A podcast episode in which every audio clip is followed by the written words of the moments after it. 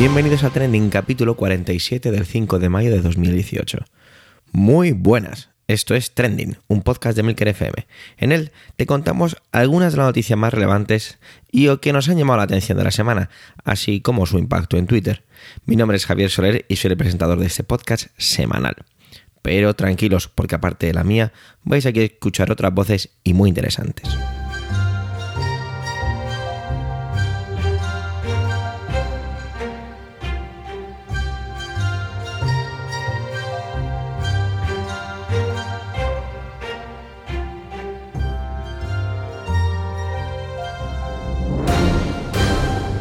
Mayo.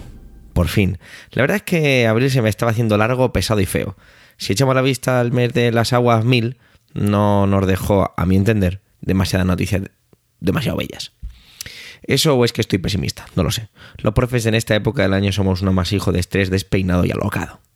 Empezar diciendo que tenemos un invitado de la casa, cuando hablamos de Antonio Rentero del podcast preestreno, queda como ya demasiado formal. Por ello, saludo y agradezco su intervención con un Hola Antonio, ¿qué me traes hoy? Y él me responde con un Marvel, las guerras del infinito. Bueno, veamos de qué se trata. Pero antes recomendaros que vayáis al cine a verla. Yo la verdad hacía muchísimo tiempo que no me lo pasaba tan bien como me lo pasé el otro día sentado en la butaca con olor a palomitas a mi alrededor. Muchas gracias y adelante Antonio.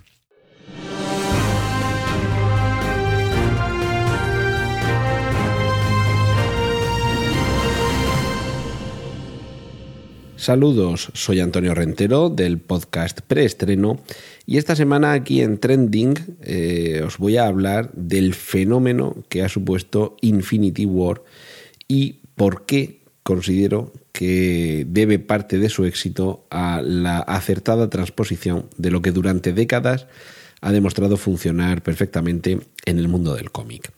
Mientras estoy grabando esto, noche del miércoles 2 de mayo, ya ha sobrepasado en todo el planeta los 800 millones de dólares recaudados. Esto es una cifra realmente a la altura del reto, porque Infinity War es la tercera entrega de la saga de los Vengadores con la que Marvel ha querido llevar a, las gran, a la gran pantalla la historia más grande que ha contado hasta ahora y es la amenaza de destrucción del universo, la amenaza de acabar un personaje, el malvado Thanos, con la vida de la mitad de la humanidad, así, con algo tan sencillo como chasquear los dedos.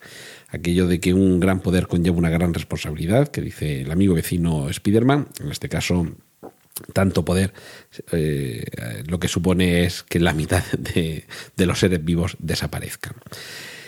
Me refería a, a, por qué una de las razones puede ser haber trasladado bien lo que en el cómic ha, demostrado ser exitoso durante décadas, porque no ha sido nada fácil ir construyendo poco a poco, pieza a pieza, contando sobre todo con el favor del público y con la generación de expectativas, un edificio que podía haberse tambaleado en cualquier momento y haber resultado ser un desmoronamiento apoteósico. No voy a aburriros mucho haciendo las comparaciones con la parte en la que no ha funcionado tan bien, que sería en la distinguida competencia, las películas que adaptan cómics y personajes de DC, el, rival siempre, o por no poner uno por encima del otro, la gran rivalidad siempre ha estado entre Marvel y DC. Personajes Marvel, Los Vengadores, Cuatro Fantásticos, Spider-Man, Thor, La Masa. Personajes DC, Superman, Batman, eh, Wonder Woman, en fin. El, caso es que todo comienza hace 10 años cuando se adapta Iron Man y al final de la película hay una escena post créditos en la que aparece casi como guiño, y además como guiño ultra meta referencial, y ahora explico por qué. Samuel L. Jackson interpretando al Coronel Furia, que se cuela en la casa de Tony Stark y le dice aquello de con que Iron Man, ¿eh? Y le habla de la iniciativa Vengadores. En ese momento ya sabemos que esto forma parte de un todo. Los aficionados al cómic ya sabemos que hay una serie de cómic, la serie Ultimates, en la que el guionista, eh, quizá no tanto, pero el dibujante tuvo la feliz idea de que un personaje que tradicionalmente había sido de raza blanca y con pelo, con pelo rizado, adquiriera eh, un aspecto de hombre de raza negra, con la cabeza afeitada y con los rasgos sospechosamente similares a los del actor Samuel L. Jackson. El guiño metareferencial era que Samuel L. Jackson era el actor que interpretaba en esa secuencia post-créditos al coronel Furia. A partir de aquí, fuimos conociendo que poco a poco se había ido trazando un plan en, en Marvel para de aquellos personajes eh, de los que tenía los derechos, porque había acordado con otros estudios en un momento delicado para Marvel el que pudieran adaptar otros personajes, así todos los personajes de X-Men pertenecen, digamos, a un universo inconexo con el de estas películas de Marvel, y Spider-Man y los Cuatro Fantásticos, por otro lado, pertenecen también a otro universo inconexo, pero del resto de personajes, pues dijeron, vamos a ir construyendo el desarrollo de cada uno de estos personajes, vamos a ir conectándolos y finalmente los llevamos todos juntos a una película contenedor que sea Los Vengadores, un grupo que ya en el cómic introducía a distintos personajes. No me voy a extender en relatar las hasta ahora 19 películas, incluyendo esta de Los Vengadores Infinity War, en las que se ha ido construyendo esta historia. Pero es que esto en los cómics ya hace décadas que sucedía. Se puede resumir con la palabra crossover, que literalmente eh, se puede mm, traducir como cruce, y que lo que indica es que un personaje de una colección aparece en otra, y que a partir de ahí la trama que tú seguías en una colección de cómics continúa con la adición de un personaje perteneciente a otra colección de cómics. Y todo esto, pues evidentemente suele aportar conflictos y subtramas que enriquecen el contenido original. Si todo eso lo vamos mezclando en una urdimbre que es coherente, que hay alguien detrás que está intentando que no se escapen los flecos, como ha sucedido anteriormente en los cómics, lo que vamos teniendo es una idea que se va construyendo poco a poco hasta dar cabida a distintas ideas más pequeñitas que forman parte de un todo más grande. La desventaja, evidentemente, es que, por un lado, si no ves todas las películas, te pierdes el conjunto.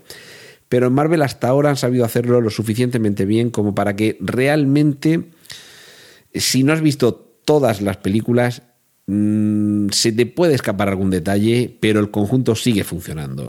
Es evidente que si ves Marvel, eh, o sea, Los Vengadores, Infinity War, sin haber visto ninguna de las anteriores, pues te falta contexto, esto es lógico. Pero si de las 18 películas que ya se han estrenado hasta llegar a esta, has visto tres o cuatro, todavía, aunque te falte algún fleco, puedes seguir disfrutando de la historia. Y esto es algo que en ocasiones en los cómics no siempre ha funcionado. Esto en la gran pantalla ha costado hacerlo. Estamos hablando de un esfuerzo de miles de millones de dólares en producción de casi una veintena de películas. Películas que evidentemente con la atención que se ha puesto en todos los detalles han conseguido recaudar mucho más de lo que se ha gastado en ellas y ya no vamos a entrar en el asunto del merchandising cómics, libros derivados de lo que ha sucedido en las películas. Y, muñecos, trajes, cascos y muñequitos y juguetes varios, esto no vamos a entrar en ello, pero solamente como producto cinematográfico. El éxito ha sido tremendo por el cuidado que se ha puesto desde el principio en que todos los pasos que se dieran estuvieran, si no milimetrados, por lo menos medidos, que se supiera con, con mucha claridad hacia dónde se iba y de hecho, dentro de este plan de, Marvel, eh, ahora lo que tenemos es el final de la llamada fase 3. Es decir, que hemos pasado por hasta tres fases de evolución de este universo común en el que distintos personajes se han ido desarrollando, las tramas han ido cruzándose y hemos descubierto que había pequeños elementos que aparecían en una u otra película y que tenían relación con lo que iba apareciendo en las sucesivas y que realmente hay un orden detrás de este llamado MCU, Marvel Cinematic Universe, universo cinematográfico Marvel. Esto, como digo, en los cómics es algo que tiene una tradición de décadas. Hemos visto que prácticamente todos los personajes importantes de los cómics, tanto en Marvel como en DC, han vivido estos crossover, han visto cómo desfilaban por sus colecciones personajes de otras, al mismo tiempo que ellos eh, eran visitantes en otras colecciones. Y esto aquí no había en, ocasiones ni personajes principales ni secundarios. Si podemos afirmar que Superman y Batman o Capitán América y Spider-Man son de los dos mayores eh, superhéroes, los dos mayores referentes de sus eh, respectivas editoriales, había ocasiones en las que participaban casi como secundarios en alguna otra colección, o bien para impulsarla o bien para enriquecerla. Ese equilibrio que aquí en esta saga ya de casi una veintena de películas se ha llevado a cabo por los estudios Marvel es muy encomiable porque ha logrado concretar en una única década, los 10 años que han pasado desde el estreno de la primera película de Iron Man, lo que ha costado décadas ir desarrollando de manera no tan estrictamente planificada en las editoriales de cómics. Y tenemos el ejemplo de cuando se ha sabido hacer bien y cuando se ha sabido hacer mal. Decía que no iba a comparar demasiado entre Marvel y DC. En DC han intentado hacer algo parecido y no les ha funcionado exactamente igual de bien. Quizá, y aquí mm, puede ser la gran diferencia, por un lado por eh, una falta de confianza, es decir, en Marvel desde el primer momento confiaban en el, en el camino que querían eh, por el que querían circular y por, por el que querían que les acompañáramos los espectadores, mientras que en DC quizá no lo han tenido tan claro, no han tenido tanta confianza en sí mismos, en su producto y ojo, aquí es donde creo que está la clave, en el espectador, en el fan, en aquella persona que durante décadas ha amado a unos personajes en el cómic, que los ha descubierto en el cine, que sigue amándolos y que confía si ve que se trata con seriedad y respeto a ese personaje. Que no digo que en DC no lo hayan hecho, pero seguramente no han tenido tanta confianza en el cariño de los espectadores. No han sido tan valientes como para arriesgar tanto y como se dice en ocasiones, el que arriesga gana y aquí está claro que Marvel ha arriesgado mucho y de momento está ganando.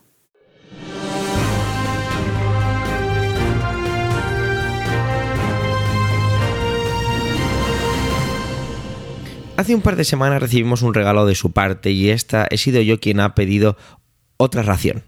Todo ello justificado por el anuncio de la banda terrorista ETA sobre su final. No sé.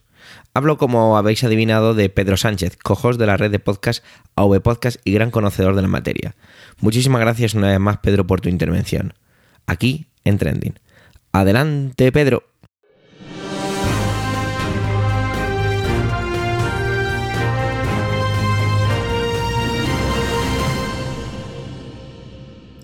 Maite, zorra española, vas a pillar fuego.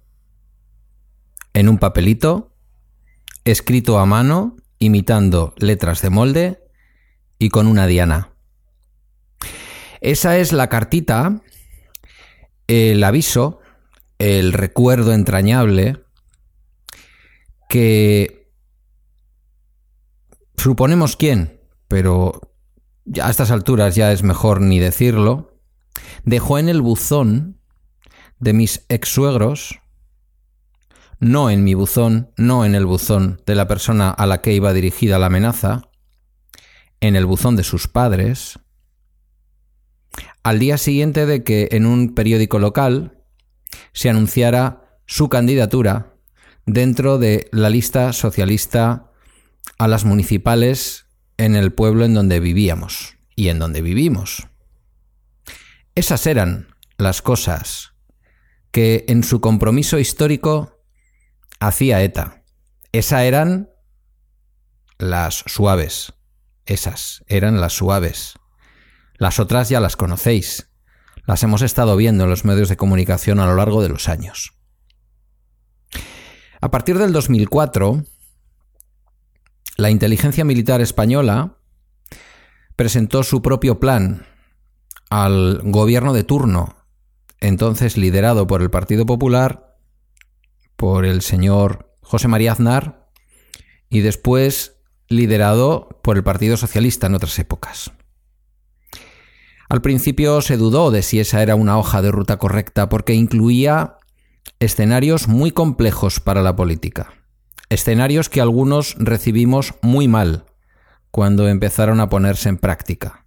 Estoy hablando de la ilegalización de la rama política de la organización terrorista ETA y estoy hablando de un dibujo claro ya en el 2004 de cómo había que ahogar económicamente a ETA, cómo había que intentar que ETA dejara de aprovecharse de la democracia en la participación institucional que los grupos políticos cercanos a la organización terrorista independentista vasco llevaban a cabo en parlamentos, ayuntamientos y en todas las instituciones que se les ponían por en medio, haciendo llegar sin duda una parte de toda la cuantía económica que recibían por esa participación al sostenimiento de ETA. Sin duda no era la única forma de financiación de ETA, pero era una parte importante de la financiación y era una parte fundamental de su propaganda política. Era lo que la sostenía viva tanto como el disponer de armas o explosivos. Eso fue en el 2004. Vinieron intentos del gobierno del Partido Popular y después intentos del gobierno del Partido Socialista del señor Zapatero por intentar ofrecerle a ETA una salida que no pasara por la victoria exclusivamente desde el punto de vista militar o policial. ETA no quiso. ETA en varias ocasiones demostró que era capaz de romper cualquier esperanza para aquellos que aún a veces las albergábamos. Y entonces el Estado dijo, vale, estos señores no van a ir jamás en serio, porque en realidad esta organización nació para lo que nació, y es muy difícil. Ya desde las conversaciones de Argel, de los años 80-90, hasta las últimas conversaciones de Ginebra, en las que participaban Josu Ternera y el señor Jesús Eguiguren, entonces un importante representante del socialismo vasco, a lo largo de los años, ETA siempre se ha terminado burlando de quien con la mejor de las intenciones ha querido ir a hablar de cómo podía acabarse todo esto de una manera distinta a cómo ha acabado. Y aquí es donde quiero llegar. Esta semana se han producido algunos acontecimientos que prácticamente estaban advertidos en mi intervención de hace 15 días en Trending, como han sido, por un lado, el comunicado leído por Josu Ternera en castellano en la BBC, donde dan por finalizada lo que ellos denominan su ciclo histórico o su etapa histórica, dejan en el camino prácticamente 900 asesinados y un incontable número de personas eh, heridas, mutiladas o afectadas por su actividad violenta. Esta semana ha tenido lugar eso y también ha tenido lugar apenas hace unas horas, cuando estoy grabando esta colaboración para Trending, el acto que eh, bueno, anunciaron hace prácticamente ya 10 días en la localidad de Camboles-Vines, en, en el sur de Francia, en Iparralde, que no es ni más ni menos que la demostración de que yo estaba en lo cierto cuando os decía que el comunicado anterior que comentaba yo hace 15 días estaba escrito al dictado de los expertos o supuestos expertos en mediación internacional que el mundo de la izquierda Berzale y que el mundo de ETA habían traído a este final, a la vasca de ETA. ETA, es decir, el mundo de la izquierda Berzale más radical y defensora del terrorismo, ha decidido cumplir con absolutamente todos los requisitos que se le han estado pidiendo durante muchos años pedir perdón formalmente en el escrito de hace 10 días, hacer una entrega oficial de las armas y hacer un anuncio de disolución. Les cuesta un poquito más lo de pedir perdón claramente a las víctimas, pero incluso eso lo han intentado de una manera bastante tímida. En el acto de hoy de Camboles Vines, en donde han estado rodeados de los más insignes representantes del nacionalismo, también de la versión vasca de Podemos, y por qué no decirlo, de la rama vasca de la UGT,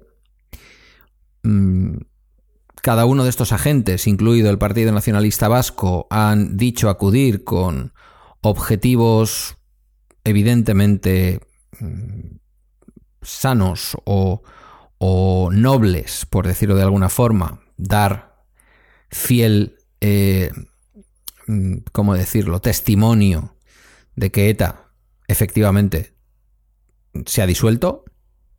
Esto es algo que parece que había que ir hoy a Cambo Les Vines a hacerlo, era importante. Pero lo cierto y verdad es que lo de hoy ha sido el final de un teatro. De un teatro necesario, ojo, no me malinterpretéis. De un teatro necesario. No penséis que soy de esos que van a pensar que mm, esto no tiene ningún valor. Esto tiene hoy valor, pero ojo, tiene el valor que tiene. Cuando ETA hoy ha querido decirle al mundo que que acaban, que este acto final lo hacían para demostrar la disolución, en realidad lo que estaban haciendo era una representación, una representación relativamente teatral, en una convocatoria del Foro Social Baquevidea y el famoso, el denominado Grupo Internacional de Contacto, del que hoy, a pesar de los esfuerzos, solamente han podido contar con los sospechosos habituales, Bertie Ager, el ex primer ministro irlandés, al que se considera uno de los, eh, bueno, uno de los padres, vamos a decir también, de la, de la paz en Irlanda y del proceso de reconciliación, el ex dirigente del Sinn Féin, Gary Adams, todo un símbolo dentro de la izquierda Berchale y un faro en el que se miran personalidades de la izquierda Berchale como Arnaldo Tegui, el famoso ex jefe de gabinete de Tony Blair, Jonathan Powell, el político mexicano Guademos Cárdenas y el exdirector del Fondo Monetario Internacional, Michael Camdesus. ¿Qué podréis decir? ¿Y qué hacen todos estos señores aquí? Bueno, pues se les considera personalidades reconocidas que asesoran o acompañan a zonas en conflicto. Todo esto es muy importante para ETA porque es como quieren vestir su final. Vuelvo a insistir en algo que de alguna manera ya apuntaba hace 15 días en mi intervención anterior. Para ellos es muy, muy importante vestir esto de un proceso de paz. Ellos mismos se contradicen cuando aseguran que ni el Estado francés ni el Estado español han colaborado en este proceso de paz. Y yo me pregunto, si eres una organización, comillas, militar, y quieres hacer la paz con otro, con el que en teoría estás en guerra, o con otros, el Estado francés y el Estado español, dices que lo que está culminándose hoy es el final de un proceso de paz, pero después acusas a aquellos con los que en teoría estabas en guerra de no haber participado del proceso de paz, la pregunta es, ¿con quién has hecho las paces? ¿Con quién has hecho las paces, Eta? ¿Con quién has hecho las paces, Josu Ternera? ¿Con la ciudadanía española, con la ciudadanía vasca, a la que habéis asesinado y atemorizado a lo largo de todos estos años? ¿Lo habéis hecho con el Estado francés y con el Estado español, a los que todavía consideráis culpables de todo lo peor y a los que decís y, acusáis también de no haber querido participar en el proceso?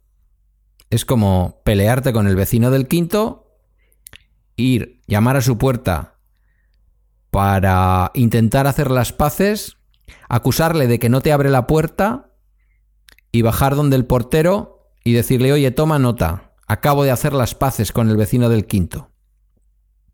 Tú agrediste al vecino del quinto, el vecino del quinto ha conseguido que no te quede otro remedio que dejar de ser un mal vecino o dejar de ser un tío violento, y bajas y le cuentas al portero que has hecho las paces con el vecino del quinto que no te quiere ni ver. Sería gracioso si no fuera patético y si no hubiera 800 y muchas, casi 900 víctimas en todo este... víctimas mortales en toda esta historia de terror. La inteligencia política desapareció de ETA, la poca que había, desapareció de ETA cuando eh, la ETA político-militar, la ETA que mm, abandonó eh, el camino más duro en los 80, el camino del terrorismo en los 80, llegando a un acuerdo con el gobierno de la UCD. Allí se fueron algunas personalidades que poco tiempo después, no tardaron mucho, no vayáis a creer, estoy hablando de gente como Mario Naindía, que fundaron EIA y después Euskadico Esquerra y que enseguida empezaron a participar en la política para luego integrarse, en este caso, en el, en el Partido Socialista de Euskadi, enseguida digo, muy pronto, vinieron a reconocer que la violencia nunca debió ejercerse y que había sido un error desde el principio hasta el final. Aquellos que también fueron terroristas, que hicieron un proceso de reinserción honesto, enseguida reconocieron que lo que habían hecho era asesinar. Pidieron perdón, cumplieron con lo que tenían que cumplir. De hecho, los que no pudieron salir de las cárceles porque tenían delitos de sangre, finalmente fueron deportados, especialmente a América Latina, donde terminaron por pagar todo lo que habían hecho. Aquellos que no tenían delitos de sangre a sus espaldas fueron volviendo poco a poco. Y creedme que aunque en aquel momento la ETA militar, la ETA que hoy escenifica en Camboles Vines, su disolución, el final, la culminación de un proceso de paz, de un supuesto proceso de paz, esa ETA dijo de aquellos polimilis que eran traidores y que eran cobardes, y que aquella no era una manera de acabar, porque el conflicto persistía. Hoy, los que quedaron allí, que eran los de menor inteligencia política, por qué no decirlo, eso lo hemos ido viendo a lo largo de los años. Quizás incluso también los de menor inteligencia en general. Hoy nos quieren vender esto como el final de un proceso de paz. Yo siempre he dicho, y lo he dicho muy alto y donde me han querido ir, que yo no necesito especialmente humillar a nadie. No creo que sea bueno que nadie salga humillado de todo esto. Pero ojo, lo que sí necesitamos es verdad, reparación y justicia. Hay más de 300 casos sin resolver, de crímenes terroristas sin resolver.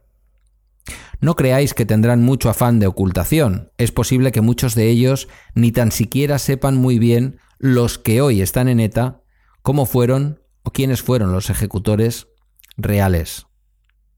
Hay mucha indigencia intelectual en ETA, os lo aseguro os lo aseguro. Gente que lo único que tenía que hacer para llevar a cabo su atentado al día siguiente era impedir que se les apagara un teléfono móvil con el que eh, conectar una bomba y ese teléfono se apagaba y el pin de la tarjeta no se habían molestado ni en apuntarlo ni en memorizarlo. Puede parecer una organización terrorista de risa, y lo han sido, de verdad que lo han sido, a pesar del miedo y el llanto que han producido. Por lo tanto, y a pesar de que no creo que haya que humillar a nadie, ni castigar por demás y más allá de la ley a nadie, lo cierto es que tiene que quedar muy claro en este final que hace al menos ocho años que el Estado de Derecho venció a ETA. La venció es verdad que en los procesos de mediación no tienen que aparecer ni vencedores ni vencidos, pero ETA despreció los verdaderos procesos de mediación muchas veces, muchísimas veces. Y lo que ha ocurrido en los últimos ocho años no obedece a ninguna mediación. No necesita decírnoslo el señor Rajoy, y espero que nadie, ni en el gobierno de España, ni en la política española, quiera ahora sacar partido afilando sus colmillos frente a no sé quién, ni ante los presos de ETA ni ante nadie. Eso tampoco lo quiero y tampoco lo espero. Sí espero que a través de alguna institución dedicada a la memoria, no se olvide jamás lo que ocurrió. Y lo que ocurrió no es un compromiso histórico con el pueblo vasco. Lo que ha ocurrido es una agresión histórica al pueblo vasco por parte de un grupo de personas que consideraban que su obligación y que su deber moral para con esta patria, a la que tanto dicen querer, era matar, matar personas que formaban parte de esta pequeña patria. Y que lo que hoy ha ocurrido no es más que la constatación de que ETA fue vencida en el año 2010. Hay elementos clave que la historia sabrá valorar y abordar con la claridad que merecen. En Euskadi se han producido cosas muy extrañas. Yo tuve la suerte o la desgracia de participar de alguna de ellas, como fue el gobierno del 2009 al 2013. Un gobierno con el Partido Socialista de Euskadi apoyado por el Partido Popular, una cosa que en el resto de España se veía como verdaderamente extraña y que a algunos nos resultaba en aquella época extraña y difícil de entender. Puesto en perspectiva, aquello fue fundamental. Fue importantísimo que el nacionalismo al que yo no identifico, o al menos no me escucharéis jamás decir públicamente que identifico con la violencia terrorista per se, aunque es una ideología que no comparto, pero respeto de una manera distinta, es decir, que, insisto, no me vais a escuchar decir que del nacionalismo siempre se deriva violencia, como no me escucharéis decir jamás que del socialismo se deriva mm, el estalinismo. Creo que las ideologías son lo que son y que a veces las malas praxis de esas ideologías nos llevan a donde a veces llegamos, por desgracia. Sin embargo, no es menos cierto que el perder el poder en aquel gobierno autonómico al Partido Nacionalista Vasco le terminó de mover de su situación cómoda políticamente, incómoda éticamente y moralmente. Y eso también tuvo que ver mucho con que los planes, aquellos planes que en el lejano 2004 el Centro Nacional de Inteligencia le presentaba al presidente, finalmente se estaban ejecutando, porque al otro lado no había nadie dispuesto a hablar de cómo acabar con esto de una manera distinta. Por lo tanto, si no quisieron acabar con esto de una manera distinta, no permitamos que hoy, que estos días, vengan a explicarnos que lo que acaba es un ciclo histórico de compromiso con el pueblo vasco, en el cual sin duda ha habido víctimas y disculpen ustedes por las víctimas, que ha habido víctimas de todos los colores, cosa que es cierta, pero de la cual no es seta la que nos tiene que hablar. Y no permitamos que parezca que esto es un proceso dialogado para el final de la violencia. Este es el proceso de rendición de una organización que nunca tuvo ningún motivo para existir, que no ha aportado ni un gramo de nada positivo al pueblo vasco y que solo ha traído a lo largo de los años dolor y sufrimiento, y por cierto, que es responsable en gran medida del sufrimiento y del dolor de todas las víctimas, también de aquellas que han sufrido y han tenido dolor por estar en ese lado de lo que ellos llaman conflicto. Y estoy hablando de los propios etarras metidos en las cárceles y estoy hablando de las familias que tienen que hacer a veces cientos, incluso mil o, dos mil kilómetros ida y vuelta para poder ver a su pariente encarcelado por asesinato en el puerto de Santa María o en una cárcel de Murcia. Yo que no niego el sufrimiento que para las familias tiene tener que desplazarse a esos sitios para ver a esas personas, digo también, opino, que para que esas personas puedan verdaderamente, como ya está planteando el mundo del nacionalismo con el apoyo de algunos partidos no nacionalistas aquí en Euskadi, como es Podemos, que esa petición de acercamiento de los presos se haga como yo siempre he creído que se tenía que hacer. Haciéndose, ciertamente, no evitándola, pero de uno en uno y cumpliendo con la legislación penitenciaria española. Arrepintiéndose, pidiendo perdón y con lo que tenga que venir después. Y sin ninguna relación con lo ocurrido en los últimos 15 días. no olvidemos que ya hay muchos presos de ETA que están cerca de sus domicilios porque hicieron lo que tenían que hacer con la legislación vigente.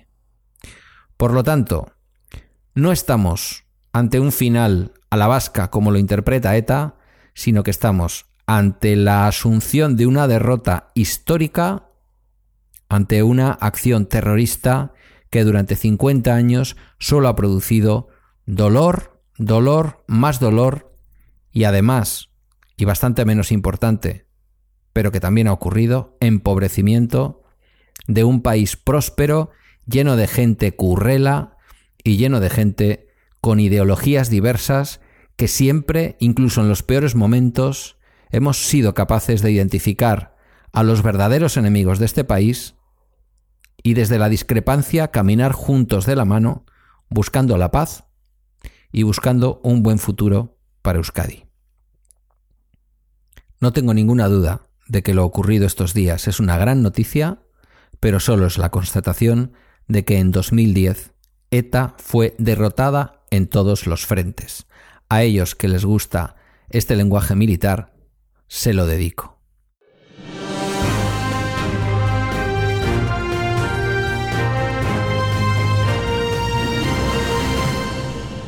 ha dado exactamente lo mismo. Todos aquellos trending, titulares, hashtags y demás hierbas no han tenido impacto en Facebook, o por lo menos no a nivel de los usuarios, pues incluso ha crecido. No sé qué valoración sacar, la verdad. Aunque quizá habría que haber separado un poco, como hice, pensarlo sentado tranquilamente en el sofá y usar la perspectiva. Aquí abro un hilo diferente en el que recomiendo el grandísimo podcast de esta, de esta red con ese mismo nombre, Perspectiva de David Isasi. Una manera de entender el mundo empresarial muy didáctica y muy entretenida. Pues eso, con perspectiva sobre el escándalo de Cambridge Analytica, que por cierto, esta sí se ha visto afectada hasta el punto de tener que cerrar, me di cuenta que tenía sentido que no hubiera realmente un impacto, ya que hay tantos millones de usuarios y tan vaga la información sobre todo esto que al final, ¿qué se esperaba? No es que le tenga manía a Facebook, me da un poco igual, pero sí me llama mucho la atención cómo las redes sociales han creado un nuevo mundo. ¿Uno? ¿Solo uno? Quizá han creado muchos mundos. Igual profundizamos de esto más adelante.